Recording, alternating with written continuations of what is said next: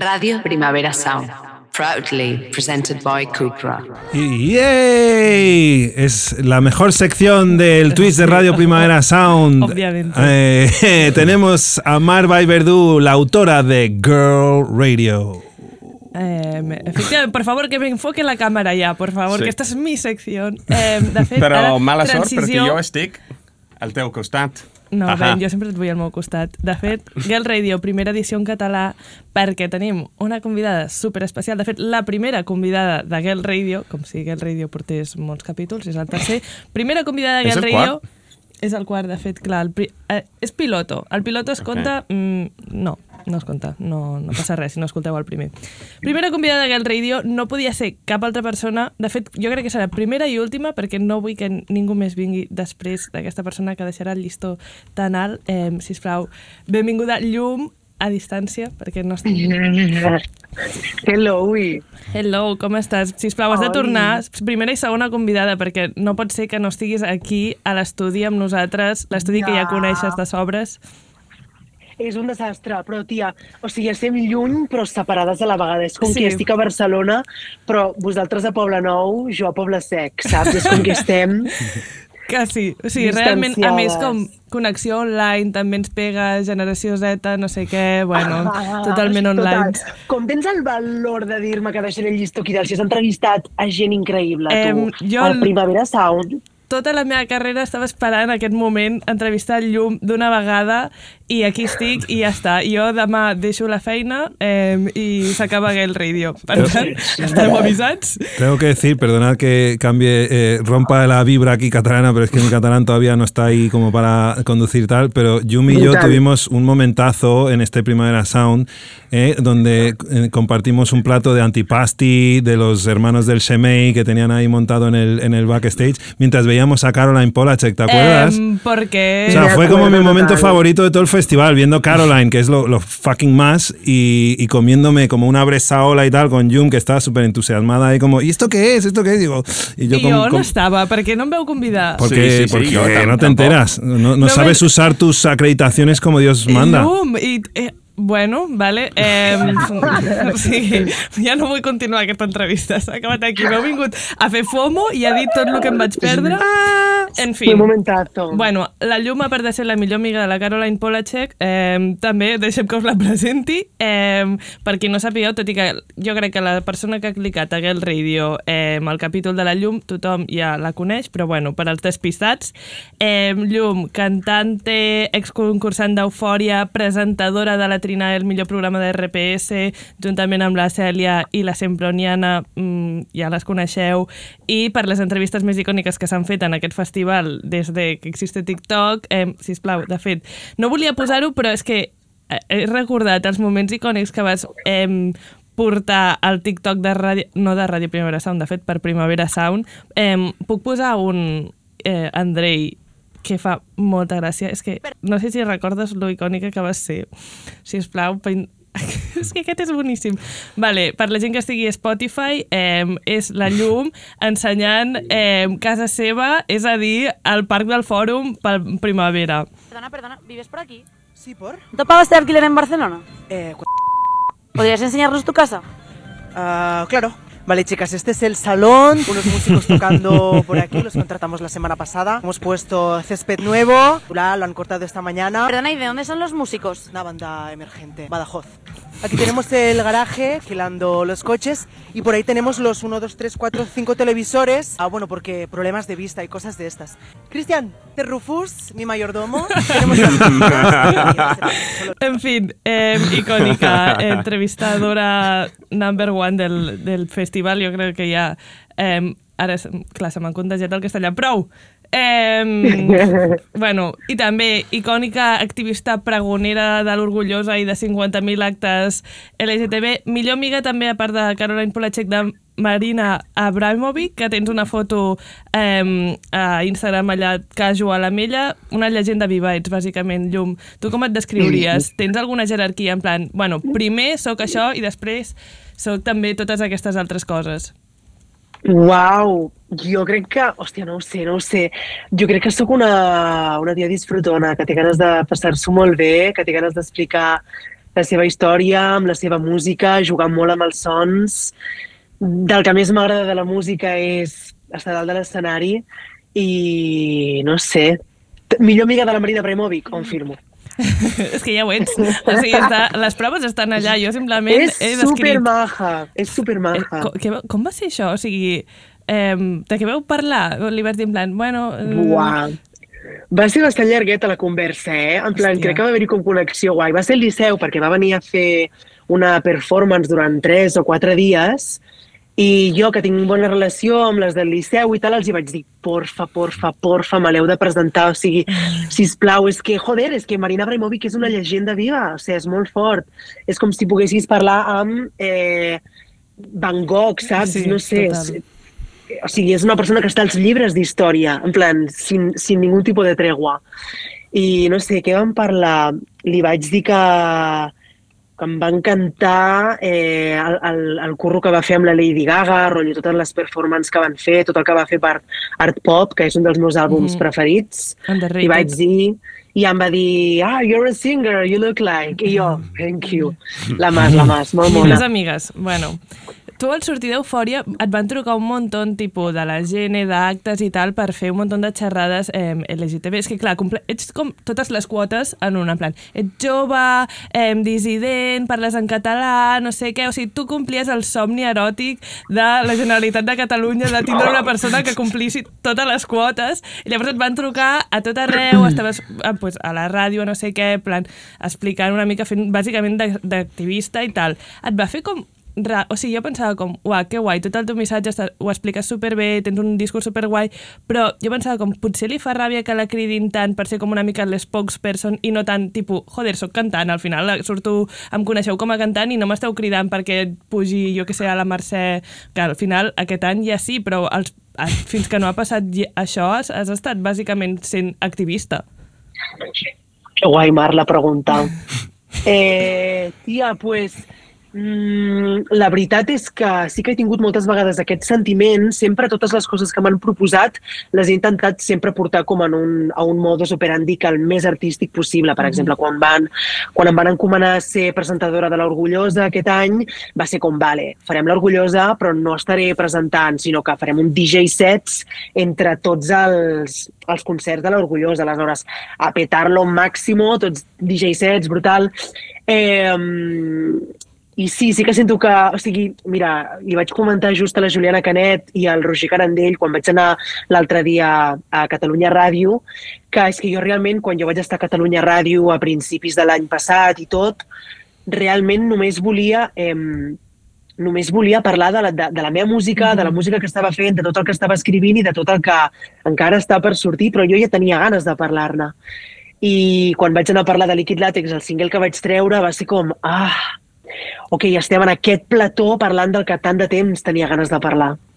Parlant de Liquid Latex, si plau, la podem escoltar, us poso una mica el videoclip, no sé si ens caparan si poso Liquid Latex. Vídeo, vídeo. Si plau, No. llum, no ens No. capis al Twitch. No, no, no, sisplau. Tu que ets l'autora.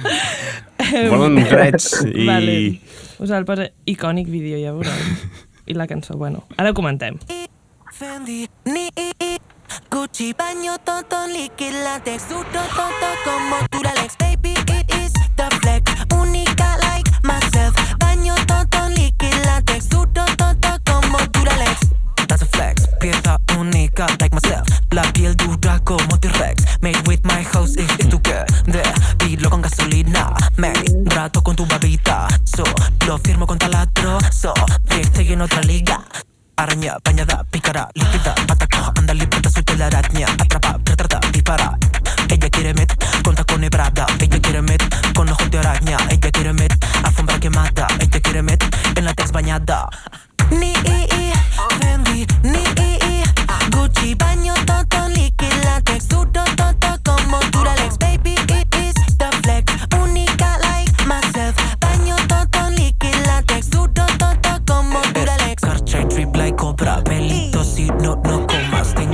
tengo el ojo como misa, quieres que te diga otra. Ufa, contra el container, entra el y un Land Rover, del carre, antes al Pinterest, Station, Dallas City. ¿Crees que es verdad? tu llamada Mientras llamo quien dispara Cuenta, te esperas el truco Ha batido menos una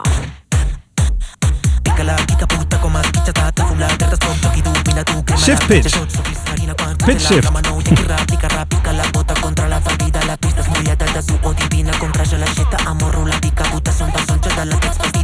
Ni ni Gucci, baño,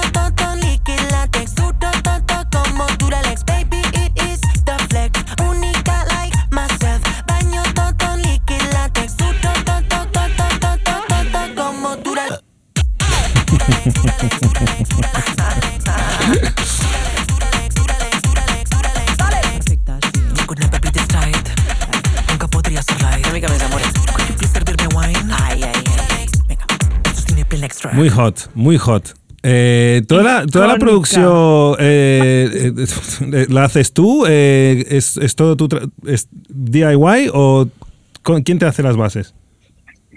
Pues, a ver, yo, ah, es que mucha producción la hago yo. Esta canción es coproducida, yo hice la primera maqueta, toda la composición. Eh, sí que quedé con un productor que se llama Joan Cot para hacer como toda la baseline, para que me ayudara como a nivel armónico, eh, para hacer como una baseline interesante. Y después el resto de la producción la trabajé con Marcel Berger, que es un productor bastante emergente, muy guay. Y, y buscamos un poco pues una estética así como no sé, como muy sucia, pero a la, vez como limpia, seca, eh, inspirándome en, yo qué sé, em, la canción de Tokisha y Rosalía, ¿cómo se llama la de La Linda? Linda. Ah, Linda, linda, linda, linda, linda, linda, linda, linda. Y, pero haciéndola como a mi rollo, mucho más sucia, mucho más callejera, con sonidos de la calle. No sé. I ten, o f- hem estat molt temps esperant a que traiessis música i, òbviament, hi havia una expectativa. Tu et feia por, en plan, vale, aquest és el primer single, òbviament, pues, és el teu bebè i tal, però no et feia por aquesta, en plan, i si la gent no, jo què sé, o no sé, la- l'expectativa aquesta tan gran sobre la teva primera cançó? A veure, jo crec que la gent, no sé, eh? A veure, és que el de les expectatives és un tema. Mhm. Però eh, jo crec que la gent sí que s'esperava alguna mica diferent. Molta gent, quan ho va escoltar, em va dir uau, no m'esperava això, però m'ho esperava. És com que la gent s'esperava, però no s'ho esperava. No sé, crec que la gent, el que s'espera de mi és que sigui algú eh, que surti, o sigui, que sigui molt meu. Si fes alguna molt genèric, eh, amb un, en plan, treballant amb, molt amb un gènere, potser la gent, això és el que li sorprendria. Però, no sé, jo crec que, jo crec que ha quallat, jo què sé. La rebuda ha estat guai, no? O sigui, tu tens aquesta sensació de que, en general, o sigui, la gent està mega dins de, de líquid làtex, del que està... O sigui, del, com que jo crec que realment, a veure, no he vist res del projecte, només he vist líquid làtex, però em faig com una idea i com tinc ganes de més, com que suposo que és la gràcia d'un primer single, no? All right. Uau, és que és molt heavy, però perquè, o sigui, aviso de que és, és molt diferent per cada persona, però no sé quines expectatives t'estàs Ja. fent, però que sàpigues, o sigui, que mm, et giraré la truita. O Sí? sigui, Vale. seguri, o sigui, n'estic seguríssima. Eh, sí, Liquid Latex és un primer single molt, molt macarra, el segon single eh, també tira per allà, però el, el primer projecte que trauré eh, hi, ha, hi ha giros, hi ha giros forts. Vale, vale. Estic preparada. Realment m'esperava com que el, presentaves Liquid Latex com a presentació de tot el que podríem esperar, però m'agrada la idea aquesta de que de sobte, sí, en plan, ah, esperaves això? Doncs pues mira, hi ha, hi ha més que no, no tenies preparat, o sigui, o que no, te- no esperaves de, de tu. Bueno, doncs pues es, estaré esperant, no sabem data encara, oi, de, de següent single, següent... següent exclusiva. Let's go. Mira, dic un mes, dic un mes, Vale. vale? Sí. Eh, a novembre comencem la fantasia i al desembre eh, ve fort. Vale, vale, vale. Sí? Em Quedem sembla així? bé, em sembla bé. Llavors de desembre hauràs de tornar, eh? Però, I en persona aquí. Sí, right. si és així, hauràs de tornar aquí. Perquè. Eufòria, no sé com funcionava ben bé, no sé si és tan literal com a l'OT català. O sigui, tu tenies pressions des de l'equip de TV3 o qui sigui que ho porta perquè traiessis música més ràpid, tipus com li va passar a la Maia, que era en plan, va tardar molt a treure el seu primer disc i es veu que hi havia com coses internes que la pressionaven a que tragués ja el disc i no sé què, o no funciona ben bé així amb Eufòria. No, no, no, no, no, gens, gens. Pel que jo sé, crec que OT, només d'entrar a l'acadèmia, ja firmes amb una discogràfica. Uh -huh. Aleshores, suposo que ja deus estar com lligada a sortir de l'acadèmia i treure com algo. Eh, Eufòria no és així. Eufòria no tens cap contracte amb cap discogràfica eh, i un cop surt, si tens ganes de fer música i tens ganes de posicionar-la i de, de tenir un bon equip, pues, has de treballar-te'l tu, has de, has de fotre-li molta canya i, i sí, jo, la veritat és que quan vaig sortir d'Eufòria ja tenia molt clar que trigaria el meu. Em, ja vaig dir, uh, paciència, que jo realment tinc ganes de, de parlar de coses que, que necessiten el seu temps, de treballar molt les produccions i de, jope, quan surtin les coses, que tenir un equip i tenir, eh, estar envoltada de persones que, que reconeguin guai el projecte i que el puguin, que el puguin portar com, com no sé, com jo me l'imagino. Realment és com ja molt intel·ligent això d'esperar i com crear com el teu projecte i que tu hi creguis, que t'hi sentis identificada i tal, però no et va haver un moment de por d'adoptar d'aquesta decisió, en plan, i si el hype mor d'aquí a que eh, ho tregui? I si ja... Que òbviament no ha passat, perquè vull dir, el teu carisma òbviament el persegueix allà on vagis, però també m'imagino que deu haver aquest moment de dubte en plan, vale, pues trec alguna que la gent em continuï aquí tenint present i ja aniré fent el projecte com... o que no vas, ni tan sols se't va passar pel cap. A veure, jo tenia... O sigui, vale, a, a- la primera pregunta de que si tenia la inseguretat, 100% la tenia la inseguretat aquesta de eh, ningú em fotrà ni puto cas el dia que tregui el single i tal. Eh, però també confio en mi mateixa i tinc clar que si no hagués entrat a Eufòria també estaria seguint aquest camí. També hagués fet música, també segurament m'hagués costat molt més i estic molt agraïda de tots els passos que he fet. I i no sé, conforme amb totes les decisions, però també tinc la confiança de dir no, no, és que la gent s'escoltarà, és que sabrem com arribar.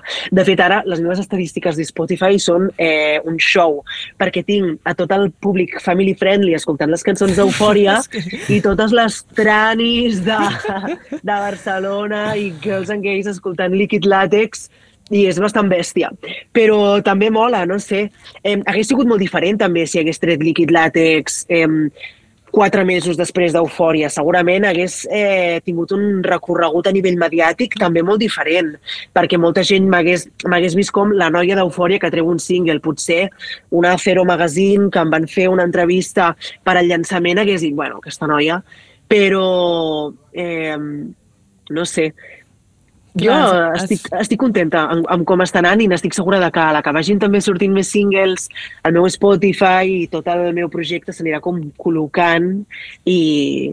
Exacte. Anirà, super, anirà com creant aquest públic que és més com llum, sense dir res com en contra del públic que era eufòria i tal, però és com crear aquesta distinció de, de en plan, aquest projecte és així i serà així, i que la gent ho entengui, qui vulgui pujar-se, que es pugi, qui vulgui mantenir pues, només les cançons d'abans eh, més del concurs pues, que estan allà també, em sembla Total. superbé. I jo ara vaig a fer la pregunta al milió, crec que tothom que ha clicat aquí eh, m'està esperant que fem aquesta pregunta, la promo. O sigui, en plan, ets la directora del metro eh, i de sobte et van deixar com, com pues, posar tot de cartells al metro sobre el líquid làtex.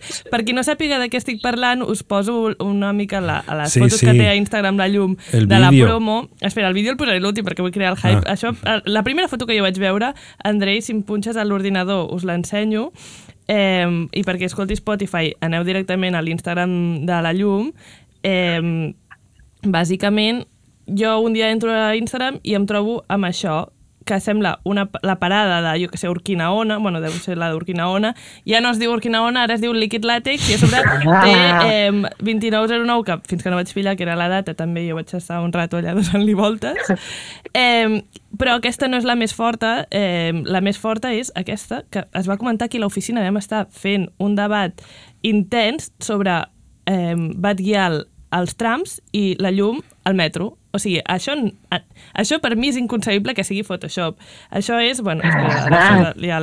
Però aquest, aquesta promoció i després hi ha molts stories, eh, molt, la Juliana Canet em va fer, tu mateix em vas fer, de dintre del metro, pues, eh, el que serien les advertències o les parades o coses així, pues, també en promo de líquid làtex. És icònic. O sigui, bravo. ¿Y esto eres tú Muchas que eres una gracias. crack con Photoshop o, o esto es real? o sea, te, te lo juro que tengo mis dudas. Eh, uh, hay de todo, hay de todo. Eh, hi ha una mica de tot. Hi ha fantasia, hi ha realitat, hi ha bastanta realitat. Eh, però l'important és com que jo, a mi el que m'agrada és que les promocions així com de, de singles, de tot el que faci, tinguin molta, molt de teixit creatiu també i sento que amb aquesta promo és el que hem aconseguit, que no només és una promo de escolta el meu single, sinó que és una promo que, que parla del single també, que parla sobre l'espai on es desenvolupa com l'imaginari d'aquesta cançó. A veure, si voleu que us doni alguna info... Sisplau. Vale, eh, lo dels cartellets, això va ser com... Ai, perdó, estic fent ioga aquí al terra perquè estic en una sala d'assaig.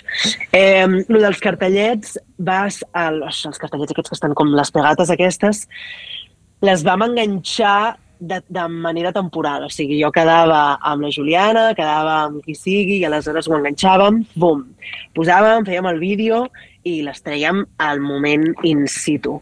I, I així fèiem com una miqueta com la fantasia de que el metro estava plena d'aquestes enganxines. I el resto, fantasia. T'han obert? Els del, del metro de Barcelona, tmb, arroba metro, arroba el que sigui l'usuari del metro, et van obrir, oi? En plan, una cosa que, està, que estàs fent... O què, què va passar allà? Hi ha hagut un intercanvi amb el CM del metro? eh, no puc parlar-ne encara per tema d'advocats. No, és broma. Eh, no, no, no. Eh, ja es veurà. La promo de plan, Liquid Látex... Encara, no es- continua? Una... Eh, encara queda, encara queda una miqueta. ¿En serio? Ah, estoy muy nerviosa. ¿Y Vale. hay algún motivo por el cual elegiste la estación de Urquinaona? Ah, eh, no. O sea, jo què sé, vale, o sigui, és, la, o sigui, és de les estacions que agafo més. De fet, em sembla de les millors estacions de, de Barcelona, perquè és com línia 4, que em sembla la línia més xula de totes. Més trashy. És bastant liquid és la més trashy total. És la més trashy total. però ¿Trashy perquè por tenen qué? els ¿Por, el- por la, La groga es bastante trashy. ¿Por la peña que se sube en esa no línea? sé, No. todo da como una... A ver, no es la verde, que es un poco más posh. Es que todas tienen una energía, ¿no? En plan, la verde es Ah. como posh, la, la vermella es la basic y la taronja, ay, la taronja, la groga es, es la trashy. Pero también tengo que denunciar un poco que Urquinaona no tiene ascensores y es un coñazo para los que vamos con carritos de bebé. Daddy Issues. Brought to you by mm, Bueno, Rinomel. pero las girls and gays no tenemos bebés, así que vamos a Urquinaona a ser Bueno, trashy. tenéis bebés de otro Total. tipo. Eh, exacte. Eh, vale, a part de... Bueno, això serà, entenc un projecte... Bueno, ja n'hem parlat, serà un projecte més gran que hem d'anar esperant que es vagi desenvolupant al teu ritme i nosaltres pujarem al teu carro al ritme que vagi sempre. Per tant, eh, quan tu vulguis. Però eh, al teu canal de YouTube hi ha eh, el, el videoclip de Liquid Latex i un abans que es diu Llums Manifesto, que jo no havia vist, el Llums Manifesto Act 1. O sigui, explica'ns una mica això, en plan, és la teva carta de benvinguda, entenc, no? En plan, si voleu entendre qui sóc, Llums Manifesto. O com? Let's go, sí, sí, més o menys. Eh, és un manifesto que vaig escriure, o sigui, el 2021 em va sortir com, bum, de sopetón, el vaig escriure i conté bastant de, de l'energia, del, dels, de, jo diria com de l'impuls, de l'arcada fins i tot, de, de què és el projecte que està a punt de, a punt de venir. Eh, parla molt sobre la dualitat, parla molt sobre eh, les emocions obscures, parla molt sobre eh, voler ser-ho tot i voler ser res, parla sobre morir-se, mm, no sé. Ja estic deixant anar com algunes paraules que segurament, o sigui, comprendreu tranquil·lament quan surti tot, quan vagi sortint tot, entendreu 100%. Sí, sí. Hi haurà Sí. Act 2 o simplement era una cosa xula de posar el títol? Eh, O no pots dir, no pots revelar aquesta informació? Uf, va, encara no, encara no, aquesta encara no, aquesta encara no. Fent-te-la interessant. És que sempre és bo fer una mica de clickbait, de fer una mica de, en plan, ui, això no puc dir, no sé què. No, és que em fa... O sigui, hi ha coses que les tinc molt pensades des de fa temps, aleshores com que m'agrada com mantenir-les com allà de calentetes, però pff, mm, abans de 2024 mm, Ja hi ha un bon tall de pastís. Vale. Quines són les teves... O sigui, com és el mood board d'aquest projecte que veu- veurem d'aquí poc? Uh, En plan... I hi ha molts, hi ha molts elements. Jo quan escric molt, jo, o quan em moc, jo moltes vegades composo en una sala d'assaig o en un lloc on tingui molt d'espai, perquè sento que del cos també em surten lletres, no sé. I hi ha molt d'element. Eh, hi ha molta aigua, hi ha molta terra, eh, mood board, eh, hi ha molta naturalesa, també hi ha molta també hi ha molt, com es diu, el següent videoclip serà molt, serà, serà bastant bèstia i hi ha molt de, hi ha molt de costumbrisme, hi ha dient tot de moltes... paraules que jo m'estan sorprenent totes, eh? O sigui, naturalesa, costumbrisme... Eh, venim del líquid làtex, eh? O sigui, estem una mica... Ara desubicated. O sigui, sembla que molt eclèctic, sembla molt eclèctic, però realment no ho és tant. Ja, realment la, les formes has- orgàniques, una mica de líquid làtex, no sé què, tal... El concepte general és sobretot la dualitat i, i, i tenir dos, dos energies, te- tenir dos forces d'atracció i tu estar al mig eh, intentant decidir-te per una o quedant-te al mig orgullosament. Va cap aquí. Ara estàs dedicada 100% a aquest projecte o com és el teu dia a dia una mica? O sigui, com el teu daily routine? Que... Brutal. Eh, pues mira, la veritat és que sí, ara m'estic dedicant 100% al projecte i bastant committed amb la decisió. A veure, també estic estudiant, també vaig fer les meves classes de cant, les meves classes de dansa, que em sembla superimportant sempre seguir-te formant perquè, girl, jo fins l'últim dia de la meva vida, o sigui, és que no sé, formar-te és com mantenir-te viva, també com mantenir-te humil, també com és també dir, ei, encara no ho saps tot, encara que puguis estar dalt d'un escenari, no ho saps fer tot, em, ten, en plan, tinc 20 anys, aleshores he de seguir moldejant el meu cos, he de seguir treballant la meva veu i, pues, jo que sé, el meu dia a dia, pues, aquest matí m'he llevat aviat, he vingut a Barcelona i aleshores he anat a ajudar el meu, el meu company d'escenari, el Gravo, hem anat a agafar les coses i ara estem aquí assajant al centre cívic de l'Albereda, que és preciós. Després me'n vaig a veure unes localitzacions amb les directores del videoclip del pròxim single i, i després vaig a la psicòloga. I ja està. Eh, un dia d'artista, bàsicament el teu dia a dia és ser artista, ser la llum, llum, llum, llum, llum, i ja està. Eh, perquè tu, a veure, que em faci una idea, perquè jo sóc una persona una mica caòtica. Tu ets una persona de tenir metes molt marcades, tipus, eh, vull ser cantant i el meu objectiu màxim és algun dia arribar a, a fer tal, tal, tal i tal, o ets una mica de fluir lo que surja, en plan, ara estic per aquí i si va bé, bé, i si no, doncs ja veuré què faig. O sigui, tu tens un somni molt marcat o, o vas fent una mica lo que surja? Soc, o sigui, soc molt quadriculada amb aquestes coses, o sigui, soc molt capficada, soc super... Eh, sí, en aquest sentit soc bastant bèstia i fins i tot a vegades com a extrems. Ara sí que sí que en una etapa com més de, de confiar en la gent que m'envolta, de confiar en el meu equip i estic com, ok, eh, m'estic podent dedicar al meu dia a dia, al projecte, encara no de la manera més funcional, sobretot a nivell econòmic, però sé que vindrà. Aleshores és com tranquil·la, confia, i, però igualment eh, soc bastant maquinorra de dir, ok, passarà això, farem això, hem de, en plan, què hem de fer per arribar aquí, fer-nos les preguntes i accionar el més ràpid possible. I, i ja està. A vegades em flipo un munt, però ja Quin està bé, el, suposo. Quin és el teu somni de flipada ara mateix? Ara mateix! En tinc molts, o sigui, m'hauries de dir com la la- l'escala, saps? Vale, digue'm el de més màxim flipada i després el de més a curta escala. No, no, no, no, no em refereixo rotllo. Sis mesos, un Ah, any, vale, eh, cinc vale. anys, com que... D'aquí 10 anys, el teu somni de màxim flipada. Mm, de màxim flipada, realment seria fer, en plan, en plan fer com, en plan, haver fet alguna gira mundial eh, forta, rotllo, no sé, una gira mundial molt potent i omplir, omplir espais grans a poder ser i, i portar-ho com un, com un projecte com ambiciós i, que, i portar-lo per tot el món. Això és el que realment d'aquí 10 anys m'encantaria veure'm fent. Y llegar Y- hasta, el, hasta el castillo de Perelada, ahí como ya rollo adult, adult audiences. Ya eh, cuando ya de tengas 30 50 años. ahí, ¿no? O sea, vislumbras ahí incluso esa fase, en plan, ¿cómo sería Yum con 60 años, ¿no? Tipo como Nacha Guevara o una de eh, estas vedettes que todavía se suben a escenarios con, como octogenarias. M'encanta, m'encanta, m'encanten aquestes energies. De fet, o sigui, estic obsessionada amb tots els vídeos que estan sortint del nou tour de la Madonna, estic obsessionada. Però perquè la veus allà i dius, tia, és que ets la millor. O sigui, i a més m'agrada molt perquè sento que, que està prenent decisions molt, molt, molt correctes. Rotllo, ara no balla tant, però està cantant en directe i és com, tia, estic amb tu.